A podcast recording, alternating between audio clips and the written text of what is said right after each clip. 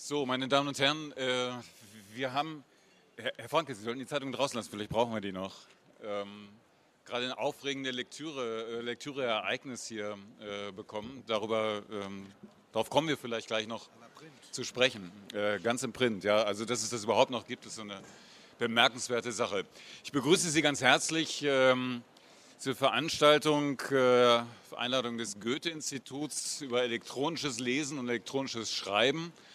Und äh, dazu begrüße ich die Verlegerin Christiane Frohmann, ähm, dann äh, den Schriftsteller Tilman Ramstedt, äh, hier rechts von mir, und Berthold Franke vom Goethe-Institut, Leiter des äh, Goethe-Instituts in Prag und äh, der, ja, des Regionalzentrums, oder wie heißt es genau äh, für Osteuropa? Mittelosteuropa. Regionalinstitut Osteuropa.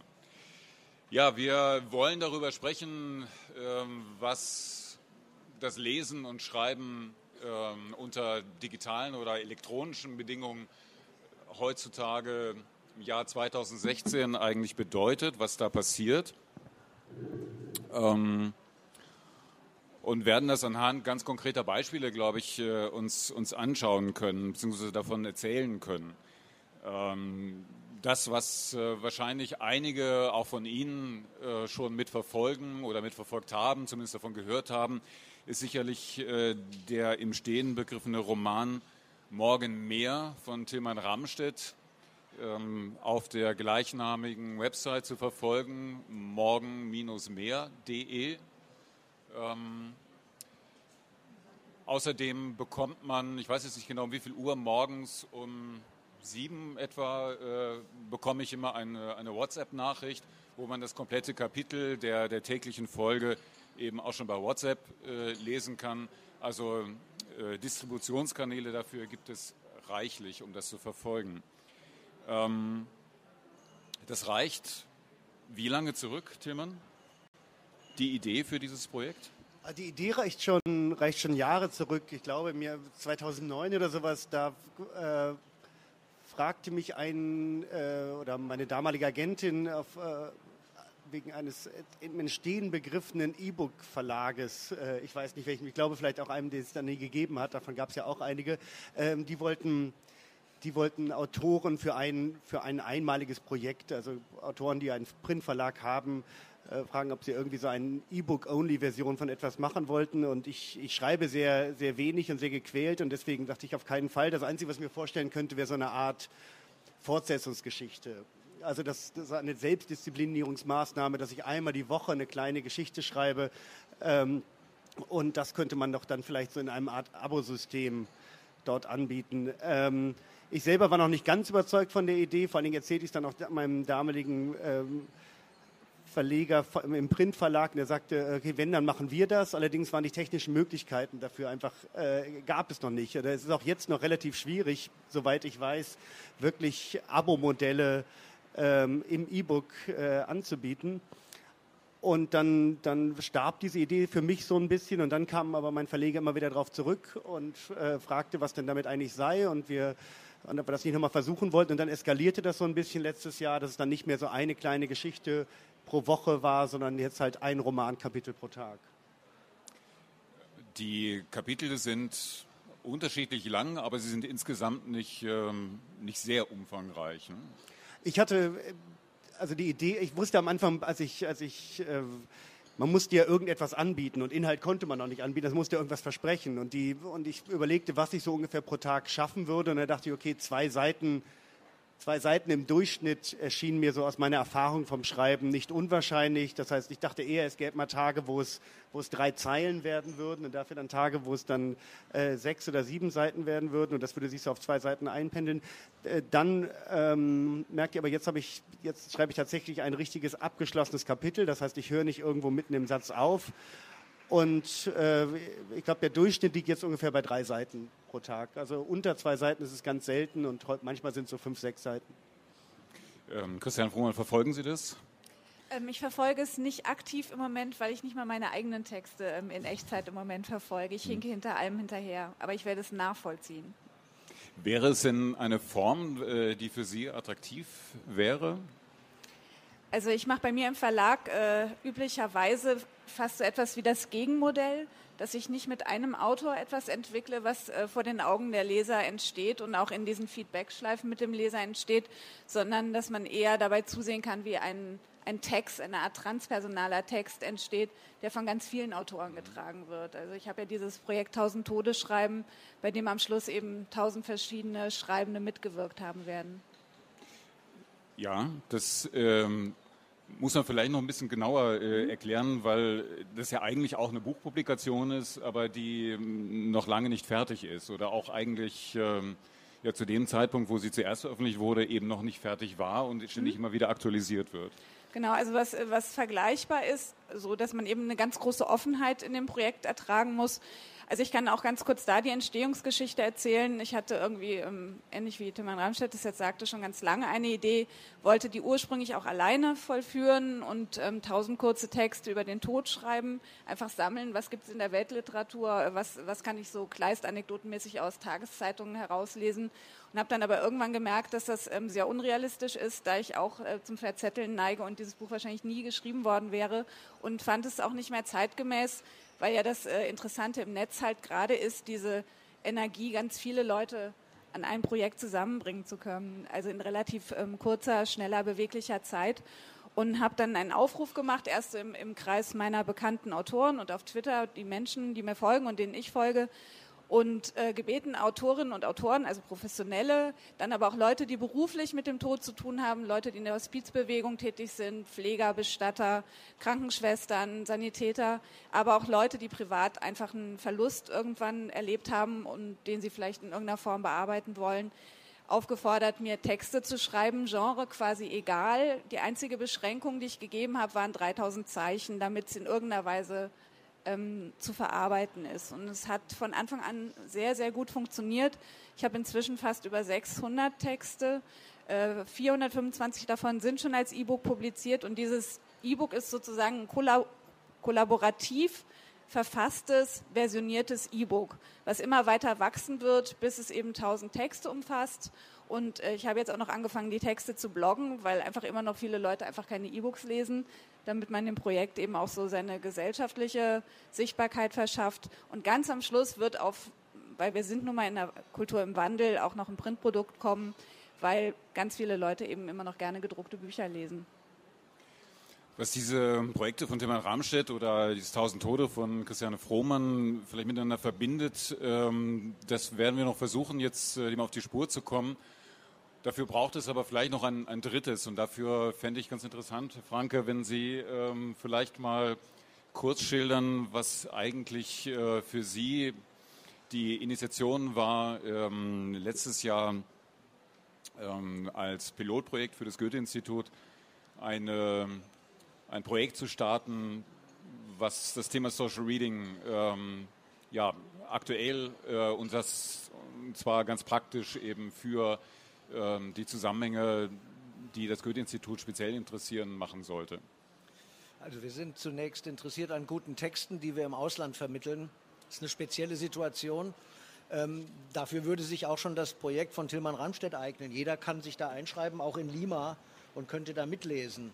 Ähm, wir wollen aber auf der anderen Seite noch einen Schritt weiter gehen. Wir haben sehr engagierte Leser, die sind überall, die lesen deutsche Texte. Man könnte sich in Zukunft auch mal überlegen, kann man so etwas mit übersetzten Texten machen, die aber noch mehr wollen vielleicht als lesen und kommentieren. Und unser Experiment in Prag äh, mit einer kleinen, aber sehr engagierten Lesergruppe, die auch gut betreut war, ist der Einstieg in eine Plattform, die noch mehr ermöglicht als nur einem Autoren auf den Text zu schauen, eventuell zu kommentieren, sondern das ist ein interaktives Geschehen, das zwischen den einzelnen Kommentatoren Beziehungen erlaubt, die Beziehungen direkt zum Autoren erlaubt und die wir dann verknüpft haben, zum Beispiel indem wir den Autoren, wir haben das gemacht mit dem Buch von Sascha, Sascha Stanisic äh, vor dem Fest, dass wir den Autoren dann auch eingeladen haben und mit den tschechischen Leserinnen und Lesern zusammengebracht haben.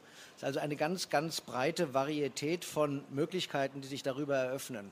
Wir haben gemerkt, dass das nicht trivial ist, was das technisch voraussetzt. Es ist also nicht nur eine Kommentarfunktion, sondern man braucht da schon eine ziemlich fähige Technologie, die die ähm, Funktionen erfüllt. Wir haben ähm, einen sehr guten Autor gehabt, der das mit großem Engagement gemacht hat. Ähm, man kann sich vorstellen, dass sich auch nicht jeder Text und jeder Autor dafür eignet. Das sind die ersten Erfahrungen, aber hier hat es sehr gut geklappt. Und wir haben das Gefühl, dass hier eine Piste sich eröffnet, Lesegemeinschaften zu bilden, die das Goethe-Institut, wir sind in 160 Instituten in 90 Ländern, ja quasi weltweit aufspannen kann. Also wir könnten den Text, den wir jetzt in Prag mit tschechischen Lesern äh, diskutieren, den könnten wir eigentlich auch mit peruanischen Lesern in im gleichen Moment diskutieren. Und diese ähm, Vorstellung ist natürlich äußerst spannend. Da müssten dann natürlich auch rechte Frage geklärt werden, wie gesagt, die Technologie, aber für uns eine neue, tolle Vision für Literaturvermittlung im Ausland.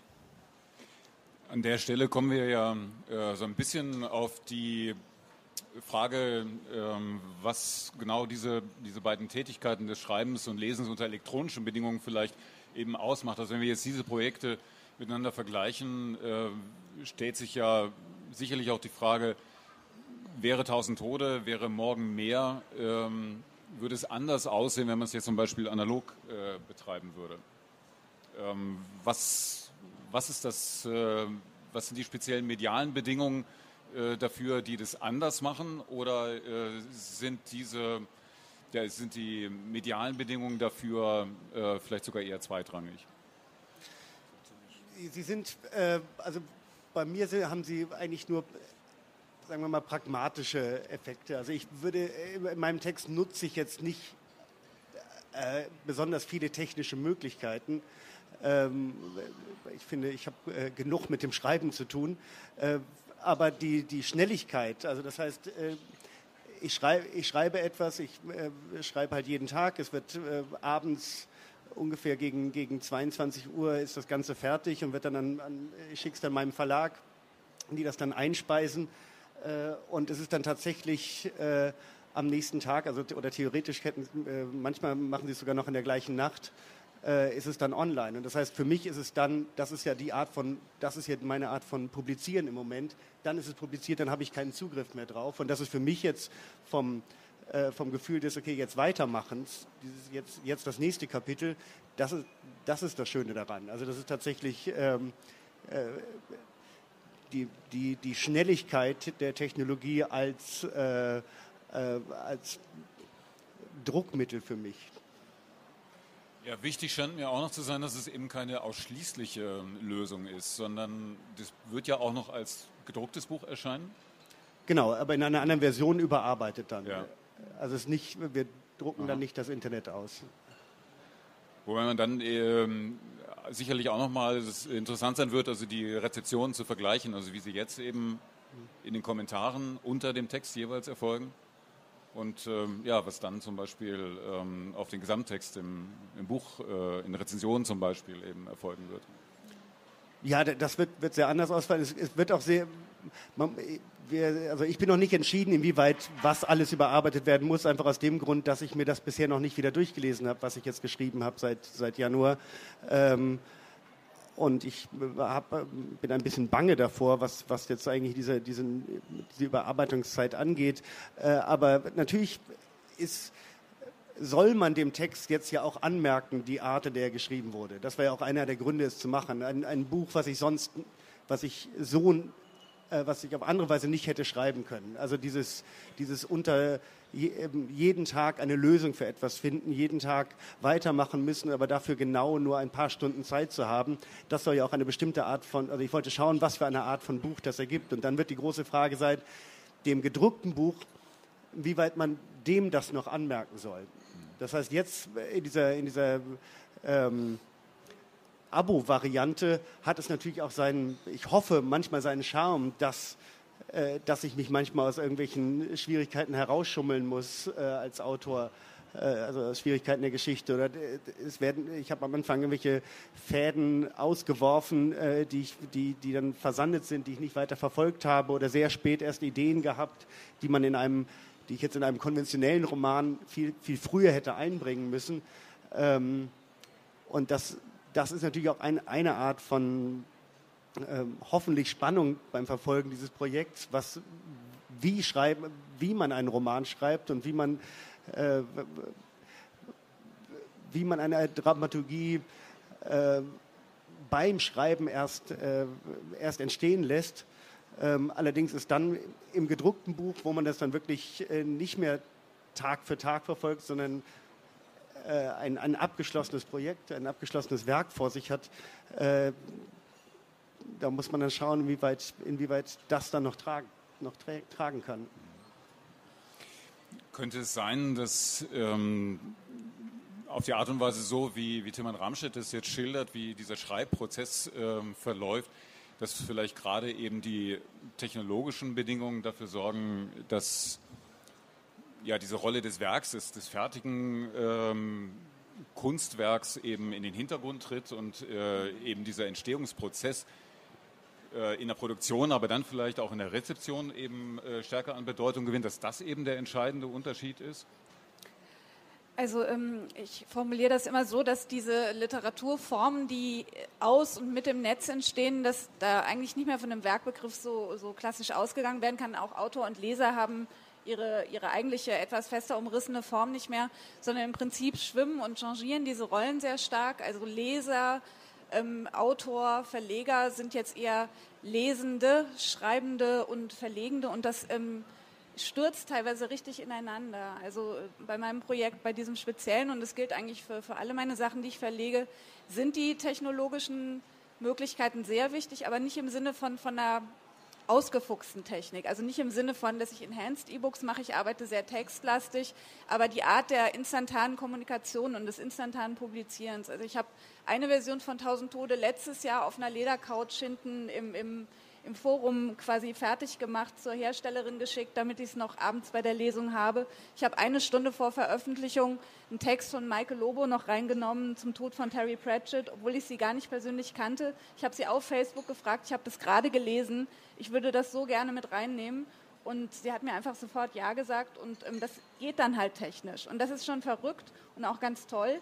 Und ähm, bei diesem Projekt wird es halt jetzt so besonders sichtbar, was eigentlich die, für die ganzen Veränderungen im Schreiben gilt, dass eben es jetzt mehr um so bewegliche, nicht mehr so feste Container. Ein Buch ist ja wirklich ein sehr, ist ja sowas ein bisschen nicht unbedingt letzte Worte, aber ähm, schon schon wohl überlegte, losgelassene Worte, die man dann beschließt mit dem Druck und mit dem Buchdeckel. Und bei den E-Books ist ja häufig Teil des Konzepts, dass ähm, dass es sich fortentwickelt, bei wissenschaftlichen Texten, dass man erweitert oder revidiert und bei literarischen Texten, dass eben diese Feedbackschleifen in irgendeiner Form auch wieder aufgenommen werden können.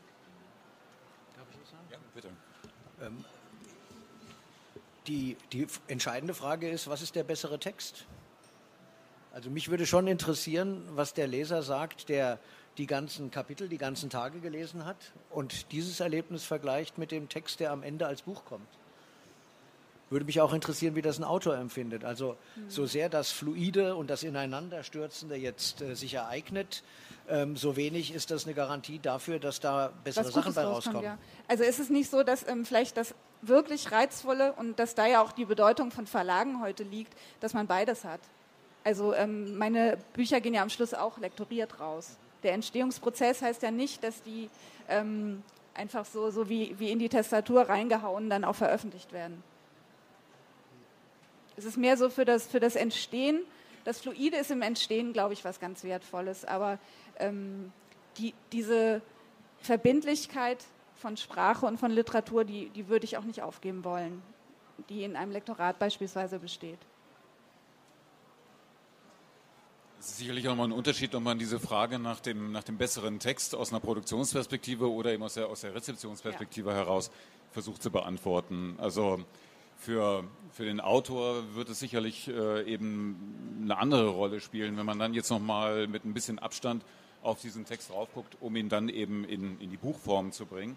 Oder eben jetzt eben Tag für Tag in diesem, äh, du hast es mal als Blindflug äh, bezeichnet, was, was da eigentlich äh, passiert, entsteht.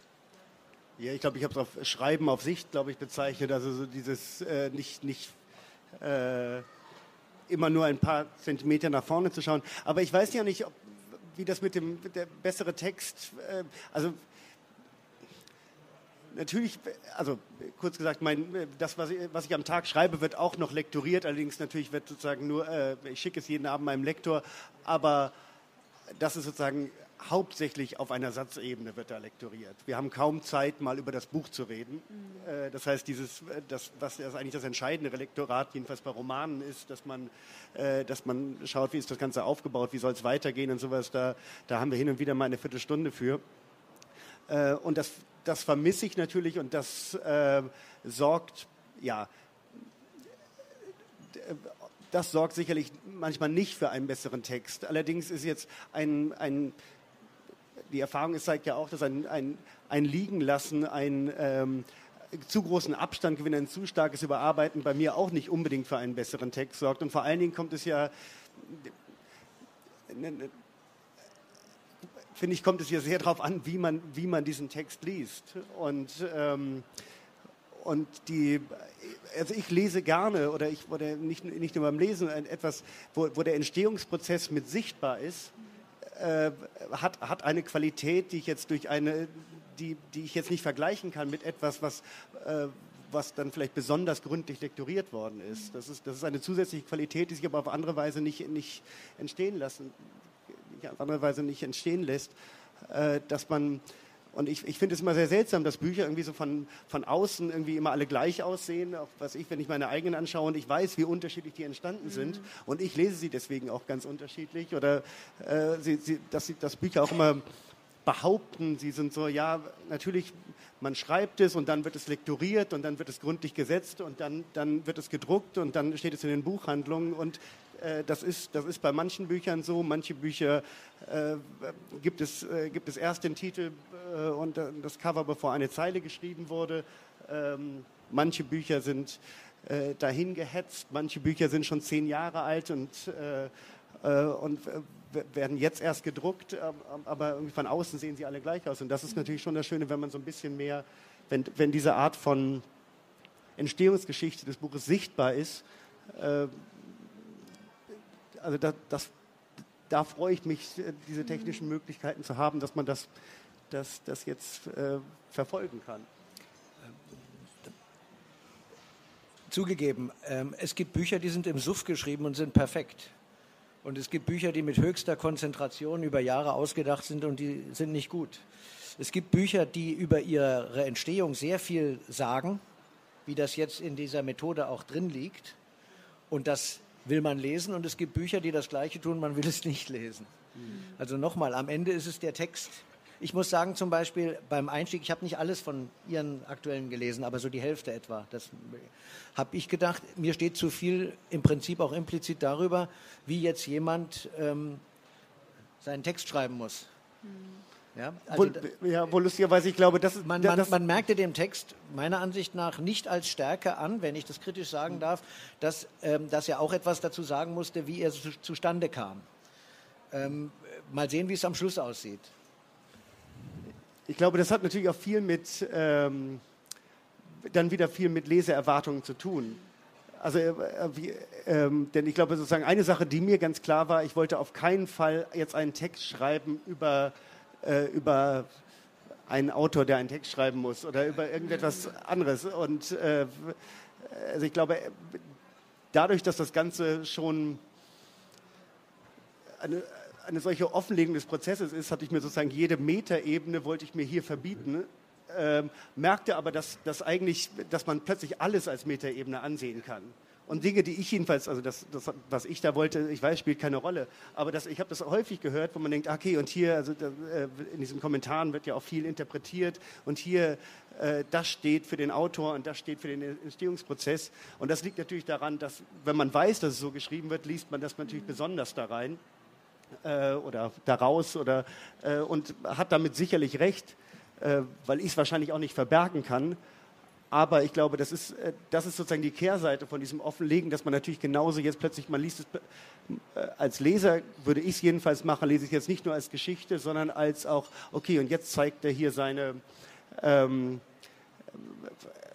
ja, jetzt, jetzt, jetzt zeigt er mir auch seine Instrumente. Mhm. Also wie, wie macht er was und äh, wie kommt er jetzt hier wieder raus? Äh, und äh, ist natürlich ist auch einfach von der Textmenge sehr viel schwieriger dort, dieses berühmte sich in die Geschichte fallen zu lassen, sondern dass man auch immer schaut, okay, was äh, ich weiß, der hat es gestern geschrieben und er hat in den Kommentaren auch noch geschrieben, dass das und das war. Und jetzt schaue ich mal, inwieweit das im Text auch sichtbar ist.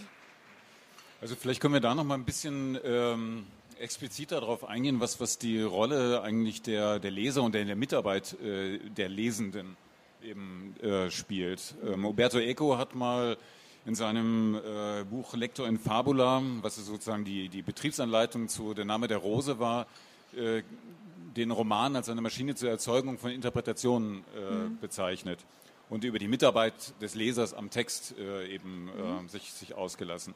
Ist das ähm, etwas, was zum Beispiel unter diesem Stichwort Social Reading ähm, jetzt eben sichtbar wird, was ohnehin eigentlich schon, schon die ganze Zeit eben immer äh, gemacht wird, dass die, die besseren oder auch die schlechten Texte sowieso eben nur ähm, auf diese Art und Weise entstehen? Mhm. Also ich glaube, da gibt es eine, eine ähm, Parallelentwicklung von zwei verschiedenen Sachen. Die eine ist sozusagen wirklich der, das weiter, ähm, äh, sich weiterentwickeln dieses Gedankens von Eco, dass Leute auch wirklich inhaltlich einwirken und sagen, hör mal, das ist ähm, echt unlogisch, was du da schreibst und wirklich auf Fehler aufmerksam machen, also auch Lektorarbeit übernehmen beim Lesen, wenn sie schon mal ähm, Stücke aus einem entstehenden Text lesen. Und das, ähm, das wäre noch eine Art hermeneutische, also die, wirklich die Interpretationsmaschine. Aber was ich persönlich noch viel interessanter finde und was auch gar nicht so mit der Frage ähm, entstehen, da die besseren oder schlechteren Texte oder vielleicht neutral, so wie immer, mal schlechte, mal gute Texte, sondern eher, ähm, dass neue Autoren im Netz entstehen. Also so, dass ähm, das mehr so die Performance, die Performance ist, die ähm, Resonanz erzeugt dass man einfach auf Leute ganz stark reagiert, beispielsweise auf Twitter, also dass da so eine Art Sog entsteht, dass man jemanden entdeckt, der irgendwie so eine, so eine Magie entfaltet, der ganz stark schreibt und, und ganz eigene Bilder hat oder, oder Neologismen oder was auch immer und dass durch die Reaktion der Leser diese ähm, Persona, diese Figur anfängt, Autorzüge anzunehmen. Und das ist tatsächlich was, wo ich eigentlich wie, wie so ein aufdringlicher Leser als, als Verlegerin erstmal tätig werde, indem ich Leute bestärke und sage, ähm, ich finde das total interessant, was du machst, ähm, könnte man das nicht ein bisschen weiterdenken und, und daraus was entwickeln. Also so finde ich eigentlich meine Autoren und ich glaube, das ist wirklich was Neues und ähm, da entstehen gute Texte und teilweise eben auch Autoren, die es sonst nicht geben würde. Das ist ja etwas, was man in den äh, Kommentaren unter ähm, Morgen mehr ähm, auch immer wieder beobachten kann, dass es da Leute gibt, die ähm, ja, geradezu äh, angefixt sind und anfangen eben selber in gewissem Sinne kreativ äh, eben zu werden.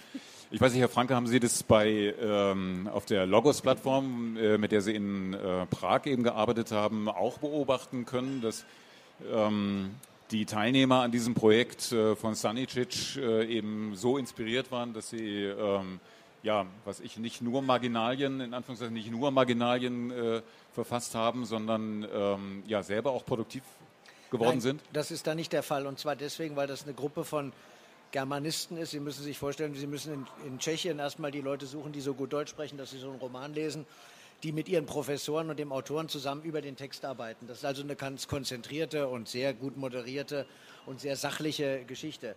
Ähm, was mir durchaus gefällt an, an dem Morgen mehr, ähm, ist, ist diese Einladung. Da gibt es dann einige von, übliche Verdächtige, die jeden Morgen schon beim Frühstück auch eigene Gedichte dann reinstellen. Wie fühlt sich denn der Autor dabei? Also ich hatte äh, zu Recht, glaube ich, große Angst vor der Kommentarfunktion. Äh, einfach, dass wenn man, wenn man sich manchmal äh, im Netz Kommentare anschaut, gerade bei Printmedienseiten, also bei, bei von Printzeitungen, die, die Online-Version, also das, das, äh, das äh, ist ja kein großer Spaß. Ähm, und mein Verlag war sehr dafür, aus verständlichen Gründen dort die Kommentarfunktion zu haben, mit dem Argument, das macht man so, ähm, äh, was ich einleuchtend fand. Ähm, und ich weiß, es, äh, ich, bin, ich, bin jetzt eigentlich, ich bin jetzt sehr, sehr froh, wie das da gerade ist. Denn es ist etwas, äh, was den Roman, zum, was, dort, was dort in den Kommentaren passiert ist, äh, die nehmen den Roman als Anlass für etwas. Es ist eher so, in den Kommentaren selber wurde mal das Bild des Lagerfeuers benutzt, sozusagen, ich sitze da und erzähle eine Geschichte, die anderen hören zu und tauschen sich darüber aus, aber ich finde es noch viel mehr, ich weiß gar nicht mit welchem anderen Bild, aber ich habe häufig das Gefühl, ich hatte am Anfang ein bisschen schlechtes Gewissen, weil ich dort nicht besonders aktiv bin. Ich schreibe da vielleicht zwei, dreimal die Woche, äh, an manchen Tagen, äh, manchen Wochen ein bisschen mehr, einen Kommentar mit dazu oder antworte auf einen Kommentar. Und jetzt habe ich aber manchmal das Gefühl, ich würde da eher stören. Das ist so eine richtige Parallelwelt. Ähm, dort entsteht ein Soundtrack zu dem Roman. Es werden äh, tatsächlich Gedichte geschrieben, äh, also das Kapitel nochmal in Gedichtform umgeschrieben, in äh, Haikus. Es gibt natürlich Interpretationen, es gibt aber auch, ähm, und das ist vielleicht was anderes, also es gibt tatsächlich auch es gibt auch Verbesserungen, also tatsächlich äh, oder Lektoratsarbeit, äh, Dinge, die mein Lektor übersehen hat oder die, die ich auch übersehen habe von Continuity, was bei diesem Projekt natürlich sehr häufig passieren wird. Aber es gibt vor allen Dingen, da ja, da ja, alle, die dort lesen, wissen, dass ich auch selber noch nicht weiter weiß, wie es weitergeht, es, gibt es viele Vorschläge, wie es denn weitergehen könnte. Und das ist, äh, das ist, das finde ich ein bisschen schwierig. Ich wollte am Anfang war mir ganz klar, ich wollte keinen interaktiven Roman schreiben. Ich wollte nicht sagen, so jetzt liebe Leser, äh, genau, ihr dürft jetzt entscheiden, wie es weitergeht oder macht doch mal Vorschläge, ich verlasse mich auf euch, weil dann wäre es, äh, das eine wäre katastrophal, das andere würde mich unter einen komischen Druck setzen, wenn, ich, wenn, die dann, wenn mir die Vorschläge nicht gefallen.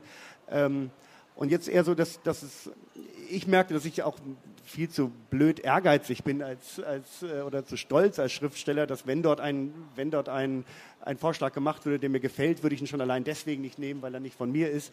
Äh, aber was ich merke, und ich glaube, das ist das, ähm, wieder was, was angenehm für mich ist, wenn ich bei den Romanen, die ich, die ich analog geschrieben habe, habe ich mich auch immer mit anderen hingesetzt und habe über Ideen geredet. Und es war dann selten so, dass äh, mit anderen Schriftstellern, mit befreundeten Schriftstellern, und es war dann selten so, dass die, äh, die etwas vorgeschlagen haben, was ich dachte, okay, das ist jetzt die Lösung. Oder ich kenne das auch mit meinem Lektor. Wenn er etwas vorschlägt, ist es selten, dass ich sage, genau, genau so machen wir es. Aber durch das Reden kennt man ja, kommt man dann selber auf eine andere Idee. Und das ist ein bisschen so. Ich lese, ich lese diese Vorschläge äh, und hoffe, dass sie nicht zu gut sind, ähm, dass ich sie nicht ignorieren muss, nur äh, aus blöden Gründen. Aber ich denke darüber nach, was, dieser, was da vorgeschlagen wird und fange dann selber an weiterzudenken. Und das ist, äh, äh also das sozusagen aus Schriftstellersicht, dieses nicht Social Reading, sondern Social Writing, äh, ist, ist angenehm. Einer der Pioniere des äh, Social Reading, der Amerikaner Bob Stein, der hat ähm, mal genau das, was man jetzt bei Morgen mehr beobachten kann, also dass man, äh, man hat den Text auf der Seite, scrollt dann ein bisschen herunter und dann kommen die Kommentare. Teilweise scrollt man sehr lange runter, weil es dann sehr viele Kommentare sind, sodass man äh, dann auch oft das Problem hat, ähm, welcher Kommentar bezieht sich jetzt auf was? Bezieht er sich auf den Text oder wieder auf einen anderen Kommentar? Es läuft halt also alles in dieser, dieser Vertikalen. Ähm, er hat vorgeschlagen und das ist teilweise auch praktiziert, äh, das anders zu programmieren, einfach die Kommentare neben den Text zu stellen. Also so wie es zum Beispiel eben auch bei, bei Logos ähm, der Fall ist, ähm, dass man dann eben direkt, äh, man markiert irgendetwas in dem Text und dann kann direkt neben dem Text eine Marginalie ähm, kommentieren. Das macht, glaube ich zumindest, äh, für Leser einen wesentlichen Unterschied.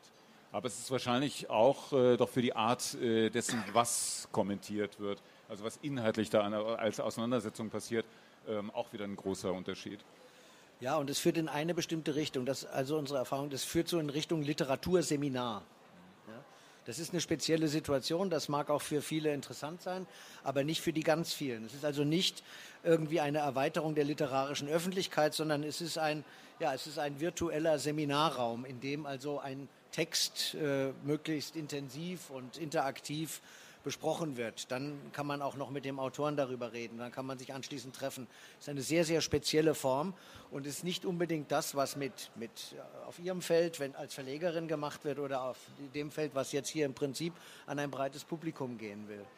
Also wir sind da auch noch auf der Suche nach, auf der Suche nach, der, nach interessanten Vermittlungsformen von Texten, die ins Internationale hinausgehen und die nicht unbedingt dieses sehr, sehr große Engagement verlangen, wie jemand, der bei uns ähm, im Prinzip ein Semester lang an einem Buch arbeitet. Vielleicht, Frau Fuhrmann, kommt es ja ein bisschen äh, auch auf die, auf die Art der Texte darauf an. Sie verlegen auch äh, Theorie.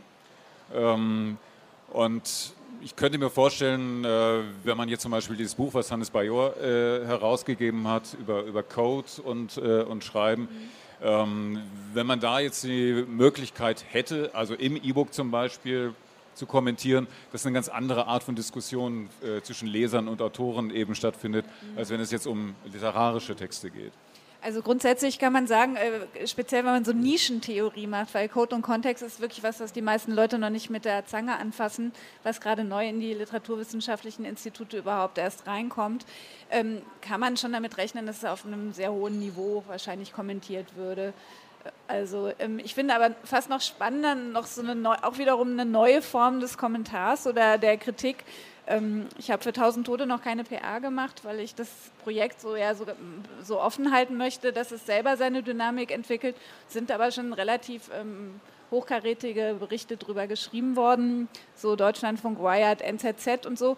Und ähm, bisher ist es so, dass ich würde sagen, 80 Prozent der Journalisten, die über das Projekt berichtet haben, die im Netz, also meist auf Twitter davon irgendwie Wind bekommen haben, das E-Book gelesen haben, dann meist sehr positiv berichten, dass die dann selber noch einen Text schreiben. Also das ist so eine, so eine neue ähm, Umwandlungsrate, die ich überhaupt noch nie bei einem Projekt festgestellt habe. Also dass es die Leute so, so reinholt in einer Weise, die ähm, für, für kritisches Lesen ganz ungewöhnlich ist. Wodurch definieren sich diese Öffentlichkeiten, die ähm, da entstehen? Also ähm, bei Morgen mehr äh, ist sicherlich ein, ein relativ breites äh, Publikum von Leserinnen und Lesern angesprochen, was äh, vielleicht auch sonst Romane von Tilman Ramstedt äh, liest. Ähm, bei ähm, Christiane Frohmann, äh, also bei Tausend Tode oder auch äh, Code und Kontext, ähm, ist es sicherlich ein spezielleres äh, Publikum. Beim Goethe-Institut, äh, wenn, wenn da die Überlegungen eben entstehen, wie, ähm, wie schaffen wir eine Plattform, die auch international funktioniert, äh, stellt sich die Frage nochmal äh, ganz anders. Mhm. Kann es sein, dass also, wenn wir über elektronisches Lesen und Schreiben sprechen, dass wir eigentlich zuerst immer, immer über diese, diese, äh, diese Öffentlichkeiten, also wenn wir wirklich in der Mehrzahl äh, sprechen müssen, dabei äh, reden sollten, anstatt jetzt irgendwie, ne, irgendwie die große, die, großen, die große Medienschwelle irgendwie mhm. zu also ich glaube, da gibt es auch wieder ähm, also wie fast immer bei meinen Sachen, so, so einen gegensätzlichen Ansatz. Der eine heißt, ich mache extremes Insider-Spezialzeug wie Code und Kontext, was ähm, erst ein paar Jahre später wahrscheinlich ein breites Thema sein wird und riskiere das einfach, weil ich mir das leisten kann, weil die Produktionsmittel nicht so teuer sind bei E-Books, auf sowas äh, wissenschaftlich Spezielles zu setzen und bei 1000 Tode ist eher der Versuch, da eine, eine, ganz breite Öffentlichkeit anzusprechen, also eine große Zugänglichkeit zu schaffen. Und das hat ja auch dazu geführt, dass eben Leute wie, wie Clemens Setz und David Wagner, ähm, Isabel Bogdan mitschreiben, gleichzeitig aber auch wirklich ähm, Blogger mit vielleicht ähm, 100 Lesern oder auch wirklich dann ältere Damen, die irgendwie davon auf einer Lesung gehört haben, mir dann wirklich den handgeschriebenen Brief mit ihrer Skizze schicken. Und das ist halt so toll, weil jeweils die Autorpersönlichkeiten ähm, genau die entgegengesetzten Erfahrungen zu sonst machen. Also die, die ähm, renommierten Autoren verhalten sich ganz, ganz zurückhaltend und ordnen sich diesem Projekt sehr stark unter der Sache, wohingegen halt die, die unbekannten Leute ein ganz starkes ähm, Identitätsgefühl und auch, auch ähm, Stolz daraus ziehen. Und man richtig merkt, die sind komplett weggepustet, in so einem Kontext was veröffentlichen zu können, also mit diesen Namen zusammen. Herr Frank, ist das ein Ansatz, der äh, vielleicht, also wenn man jetzt tatsächlich immer auf internationale ähm, Kontexte schaut, ähm, ein Punkt ist für das Goethe-Institut? Doch, ganz bestimmt. Ich meine, Sie müssen sich vorstellen, dass wir eigentlich sehr engagierte Kundschaft haben, die bisher traditionell in einem Goethe-Institut in einer kleinen Insel mitten in ihrem Land, einer kleinen deutschen Insel, nämlich unseren Bibliotheken bedient wurden. Ja, in der Hauptstadt womöglich eines riesigen Landes gibt es einen kleinen Ort, wo sie 10.000 Medien haben und davon ein paar hundert frische, aktuelle, zeitgenössische deutschsprachige Literatur. Das ist schön, aber nicht so irre befriedigend, wenn Sie überlegen, dass es riesige Länder gibt und diese gleichen engagierten Länder überall in diesen Ländern vielleicht. Wir machen erstmal auf konventionellen Wege im Moment die Erfahrung, dass dieser ganze E-Book-Sektor Online, was wir da anbieten, sehr, sehr gut geht. Gerade in Leseländern Mittelosteuropa, wo ich bin, sind wir sehr erfolgreich damit. Das haben wir am Anfang gar nicht so richtig eingeschätzt. Das ist so nach oben gegangen. Also wir können die Leute jetzt bedienen in in allen böhmischen Dörfern von Prag aus, die sonst nie zu uns nach Prag gekommen wären. Und das können wir auch in China tun. Ja. Und jetzt sind wir also auf der Suche, das noch mehr sophisticated und äh, in den Reichweiten, aber sowohl in, den, in, den, in der individuellen Gestaltung äh, spezieller Öffentlichkeiten äh, zu verfeinern. Sie können für jedes Buch eine eigene Öffentlichkeit kreieren. Das ist doch eigentlich sagenhaft. Sie können mhm. abgefahrene Theorie, völlig minoritär. Wir haben nie Angst davor gehabt, für Minderheiten zu arbeiten, für kleine, für kleine ähm, äh, Lesergruppen. Sie können für jeden Text, für jede Autorengruppe, für jedes historische Kapitel der deutschen Literaturgeschichte können Sie quasi Öffentlichkeiten kreieren. Ist für uns eine riesige Chance. Wirst ähm, sich das Schreiben und vor allen Dingen aber vielleicht eben auch das Lesen ähm, durch die Erfahrung jetzt bei Morgen mehr für dich verändern? Es ist ja gar nicht äh, so wahnsinnig anders, habe ich ja davor gar nicht geschrieben. Das war ja auch einer der, An der Anlässe, warum ich so machen würde. Ich habe äh, all meine Bücher mal mehr oder weniger unter großem Zeitdruck geschrieben äh, und auch ohne Masterplan vorher äh, auch halt sehr ins Dunkle hineingeschrieben. Natürlich gab es da immer die Möglichkeit, wieder zurückzugehen, ähm, wenn, äh, immer, immer wieder den Anfang neu zu justieren. Ähm, und das, das vermisse ich natürlich jetzt. Deswegen würde ich jetzt nicht sagen, dass ich unbedingt gleich wieder das nächste Buch äh, in drei Monaten wieder so anfangen würde. Ähm, aber es, ich, jetzt rein, rein von, der, von, von, der Autorenseite gesprochen, ist dieses sich täglich überwinden müssen und jetzt nicht nur mich äh, überwinden, ja, jetzt setze ich mich an den Schreibtisch, das habe ich auch vorher gemacht, aber tatsächlich sich so weit überwinden, dass man etwas Fertiges jeden Tag rausgibt. Ähm, das, das war eine gute Erfahrung, die ich aber bestimmt nicht jetzt als lehrreich äh, mit übernehmen kann, sondern das kann ich nur auf diese Weise. Sobald ich den Druck nicht mehr habe, würde ich das nicht mehr wieder so machen können. Deswegen tatsächlich überlege ich jetzt die ganze Zeit, wie kann ich ohne dieses Projekt aus vielerlei Gründen so nicht wiederholen zu wollen, wie kann ich, wie kann ich beim nächsten Buch äh, etwas Ähnliches kreieren für mich, vielleicht auf eine ganz andere Weise. Ähm, auch beim Lesen, beim Lesen ändert sich, glaube ich, nicht, nicht so viel. Also ich glaube, aber ein, ein Gedanke, der jetzt vielleicht hier auch gar nicht äh, so, so aufgekommen ist, aber der, was jetzt bei, dieser, bei diesem täglichen Veröffentlichen ähm, das sind ja, das sind ja irgendwie so tägliche, tägliche Häppchen, die, sind, die natürlich, was natürlich auch etwas damit zu tun hat, dass, dass diese Art von, äh, dass man, dass ich viele Menschen kenne, die halt immer mehr an Häppchen gewohnt sind. Und das sage ich jetzt gar nicht so kulturkritisch. Also das ist jetzt einfach, es ist einfach, äh, ähm, und, und ob man da jetzt sozusagen Kompromisse findet zwischen Roman und Häppchen, ähm, das, ähm, da würde ich jetzt, da, da, denke ich gerne weiter drüber nach. Ja. Ja, man muss sich äh, sicherlich auch äh, dann vielleicht immer in Erinnerung rufen, dass also diese Vorstellung vom vertieften Lesen, vom, vom einsamen Lesen zum Beispiel ähm, oder von dem, von dem Autor als, als der großen Autorität, dass diese Ideen ja auch immer ja, unter einer gewissen historischen Bedingung eben auch nur äh, existieren. Äh, die gibt es noch nicht so seit Ewigkeiten. Es mhm. war auch mal ganz anders. Ähm, man hat auch mal äh, vor, vor Jahrhunderten zumindest äh, eben nicht alleine still vor sich hingelesen, sondern eben laut mit anderen zusammen. Zum Beispiel die Vorstellung, alleine mit einem Buch dort zu sitzen, war völlig abwegig eigentlich. Ähm, sowas kann sich ja auch immer wieder ändern. Mhm. Es gibt dafür keinen kein Zwang, das unbedingt so machen zu müssen. Ähm, Offensichtlich fühlen sich aber eine Vielzahl von Autoren in diesen Tagen dazu aufgefordert, keine Häppchen zu machen, sondern riesige Happen, alles ja, ja. über 700 Seiten. Ist auch interessant.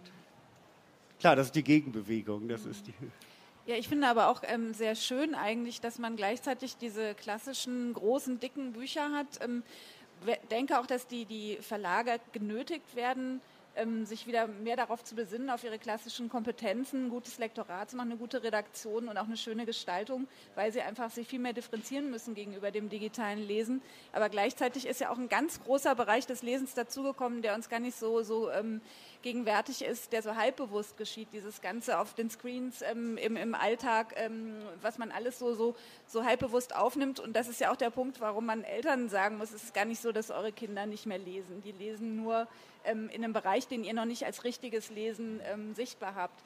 Und ich glaube, solange das eine das, das andere nicht substituiert und damit rechne ich nicht, ist es eigentlich eine, eine tolle Ergänzung. Es geht mir sicher nicht um, um entweder oder ja. äh, dabei. Das ist, glaube ich, ganz wichtig äh, eben zu beobachten. Ja. Ähm, und es passieren ja auch viele Dinge gleichzeitig. Also diese Ausdifferenzierung ist wahrscheinlich die wichtigste Beobachtung dabei. Wenn man jetzt zum Beispiel äh, aktuell bei, bei Ihnen guckt, Frau Frohmann, äh, Sie versuchen ja ähm, auch gerade, also eine Finanzierung zumindest äh, zu bekommen äh, für eine gedruckte Publikation. Also wenn ich das sehe, die erste gedruckte Publikation. Die zweite äh, jetzt, ja. Zweite, ich, also, okay. Hm. Ähm, warum das? Also grundsätzlich ist das eher so eine Art Leserservice. Ähm, ich habe es total geliebt, so un, un, also so unkompromittierbar zu bleiben und wirklich ein Ein-Personen-Verlag trotz dieser zum Teil riesigen Projekte sein zu können. Aber es ist einfach so, die Verkaufszahlen sind immer noch lausig, daran ist nichts zu ändern. Und wenn man das eben gegenrechnet ähm, zu der wirklich hervorragenden Presse, ähm, sehe ich halt, ich, mir geht es nicht ums Recht haben, sondern darum, dass die Texte gelesen werden und, und ihre Leser erreichen. Und äh, also an einem Tisch die Reihe mit den Gesprächen mit Geflüchteten und Autoren aus früheren Migrationsgenerationen habe ich von Anfang an auch auf Print konzipiert, weil es da eben vor allem um die Verbreitung der Inhalte und des Themas geht. Und jetzt bei diesem Titel ist es wirklich äh, einfach der Wunsch der Autorin und, und ihrer Agenten auch. Und das Crowdfunding macht tatsächlich die Autorin selber, damit ähm, wir uns leisten können, ein professionell layoutetes Druck-PDF erstellen zu können. Ähm, Vorhin hat äh, Herr Franke davon gesprochen, dass es auch auf bessere Texte äh, ankommt. Ähm, was mir gerade noch so durch den Kopf geht, dass es ja vielleicht auch auf bessere Lektüren äh, ankommen könnte. Ähm, ich könnte mir vorstellen, ich weiß nicht, wie das, wie das dir jetzt geht mit den äh, Erfahrungen über die Kommentare, äh, was zu den Texten täglich da geschrieben wird. Ähm, aber die Leute, die auf diese Art und Weise lesen, lesen doch wahrscheinlich relativ genau. Ja, das, das, fand ich, äh, das fand ich einmal einen sehr schönen Kommentar, den ich gelesen habe, wo jemand gesagt hat, er hätte eigentlich noch nie so genau gelesen. Tatsächlich, äh, weil, das, also wie gesagt, es sind pro Tag so zwischen zwei und sechs Seiten und es gibt dann tatsächlich einige an, anscheinend, die das dann mehrmals lesen auch, äh, einmal gleich morgens und dann, dann später nochmal abends oder halt, weil, weil man schon weiß, okay, es gibt jetzt von von dieser Lektüre gerade gibt es jetzt gerade nicht mehr, nicht mehr als, als, ich, als diese paar Seitchen, äh, dass man die, die ganz anders liest. Und das ist, äh, das ist für Autoren sehr schön. Das ist ja eigentlich, ist ja, ich finde das ja immer so skandalös, wie schnell gelesen wird, also vor allen Dingen, wie schnell ich selber lese. Also es ist dann, wenn ich er kriegt dann ja auch immer ein schlechtes Gewissen, wenn ich dann irgendwie abends im Bett in einem Roman lese und dann merke, okay, jetzt ja, ja, die letzte halbe Seite habe ich jetzt nicht so richtig aufgepasst, gehe ich wieder zurück, ah nee. Ähm, und dann denke ich, oh Gott, aber da hat sich jemand hingesetzt und über jedes Wort nachgedacht und ich gehe jetzt über rüber oder wie man liest ein Buch so in ein paar Stunden und hat Monate oder Jahre dran gesessen. Lässt sich nicht ändern, aber es äh, schmerzt sehr. Ähm, und das ist natürlich jetzt hier ganz schön, äh, dass das so ein bisschen angeglichen wird, dass plötzlich, ähm, ja, also, ja, vielleicht, weil ich auch ich, tatsächlich zu den Autoren gehöre, die, die äh, okay, die, wahrscheinlich jeder Autor denkt über jedes Wort nach, aber es ist, äh, wo ich äh,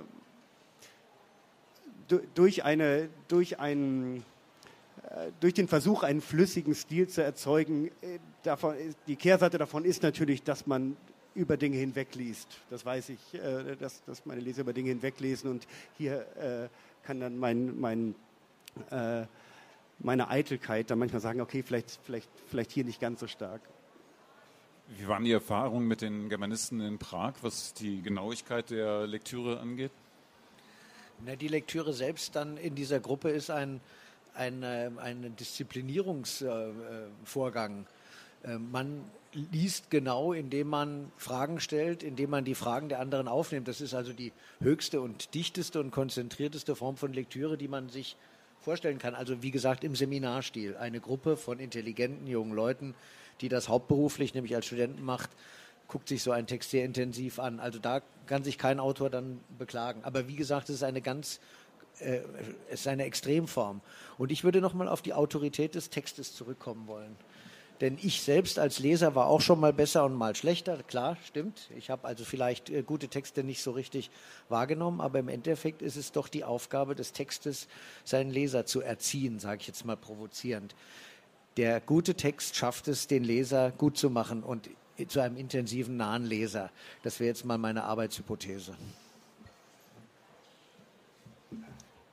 Ja, dem stimme ich voll und ganz zu. Ähm, natürlich, also jetzt äh, äh, zu, zu, sagen, äh, zu sagen ein, ein, ein, Text ist, ein Text ist besser als seine Leser, ist großer Unsinn. Äh, es, liegt, es liegt immer am Text und damit, äh, damit wohl oder übel am Autor, wo es natürlich auch manchmal am Satz oder sowas liegen kann, also am, am Drucksatz, ähm, der es schwieriger macht. Aber ehrlich gesagt, ja, natürlich, der Autor ist immer schuld. Zum Wobei Glück. natürlich äh, dieses Experiment mich schon interessiert und zwar deswegen, weil es eine klassische Form auch äh, äh wieder äh, äh, bringt, nämlich den alten Fortsetzungsroman der ein Ergebnis der großstädtischen Beschleunigung der 20er und 30er Jahre war, wo tatsächlich in Häppchen nur gelesen werden konnte. Das ist der moderne großstädtische Leser und das ist auch gar nicht so schlecht. Das finde ich hochinteressant. Zum Beispiel an dem Experiment, dass wenn das Ding morgen kommt, morgens kommt, ich mir schon überlege, wann habe ich mal Zeit, das zu lesen und ich weiß, das wird in einer bestimmten Dimension nur kommen, nicht länger als ein Kaffee äh, braucht und kann mir das einteilen. Das ist schon durchaus spannend, weil äh, das nicht äh, kompatibel ist mit dem, äh, mit dem klassischen äh, Bedürfnis, äh, ich möchte jetzt schmökern und meinen Abend von 9 Uhr bis 24 Uhr mit einem dicken Buch gestalten. Da hat sich ja in, in, in anderen Ländern auch schon eine ganz andere Kultur zu entwickelt. Also in Korea beispielsweise gibt es eine, eine riesige Industrie, kann man sagen, von Smartphone- ähm, Häppchenromanen, die rein werbefinanziert sind. Also die die Leute einfach so auf ihre, auf ihre Handys geschickt bekommen. Und also das Gefühl dafür, dass man so ein Bedürfnis hat, wenn man gerade irgendwie äh, beim Arzt kurz im Wartezimmer sitzt oder an der Bushaltestelle steht, wo man auch gerne was... Ähm, was Gutes lesen würde, nicht irgendeinen Schrott, sondern oder, oder Berliner Fenster, irgendwelche komischen Schlagzeilen, sondern wirklich einen, einen ernstzunehmenden literarischen Text, der aber so getaktet ist, dass es Sinn macht. Das ist ja, da können wirklich auch reizvolle Sachen entstehen.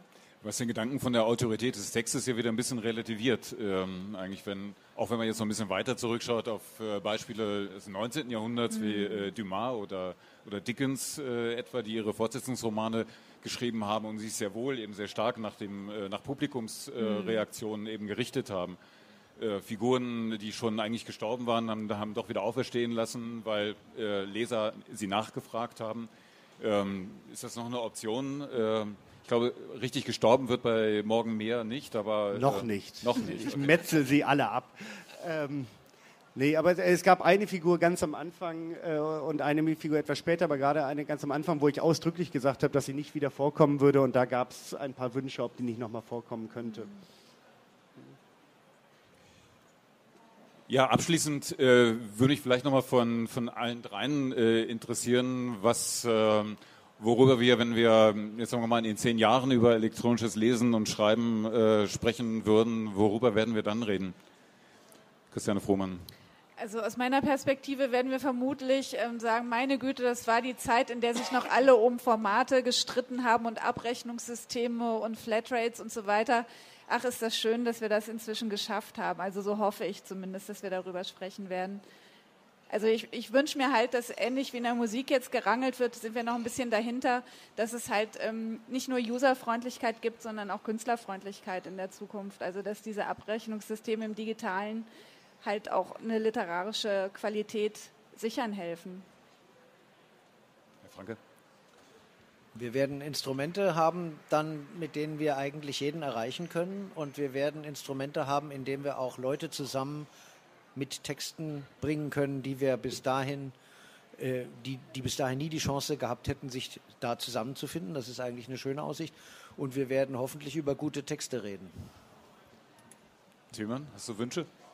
Wünsche nicht, aber eine Vermutung. Also ich glaube, vor zehn Jahren saßen nicht wir, aber ähnliche Menschen hier und haben darüber geredet und in zehn Jahren, glaube ich, wieder äh, ich, dieses, ähm, diese, diese Übergangszeit, von der wir reden, das ist ja keine, äh, das mag ja sein, wie jede Zeit eine Übergangszeit ist, aber äh, dieses, äh, dieses Gefühl, dass, dass äh, in, eigentlich schon übermorgen alles ganz anders sein wird, daran glaube ich schon nicht mehr. Ich glaube, es wird sich etwas neu justieren, aber äh, wir werden nicht in einer ganz anderen äh, literarischen Welt hier sitzen in zehn Jahren. Also ich finde schon mal sehr äh, angenehm, dass wir es geschafft haben, glaube ich, in dieser Stunde ähm, weder in die Rolle der Euphoriker noch der Apokalyptiker ähm, einzutreten, sondern stattdessen vielleicht tatsächlich ein etwas differenzierteres Bild gezeichnet haben. Christiane Frohmann, Bertolt Franke, Timmann Ramstedt, vielen Dank.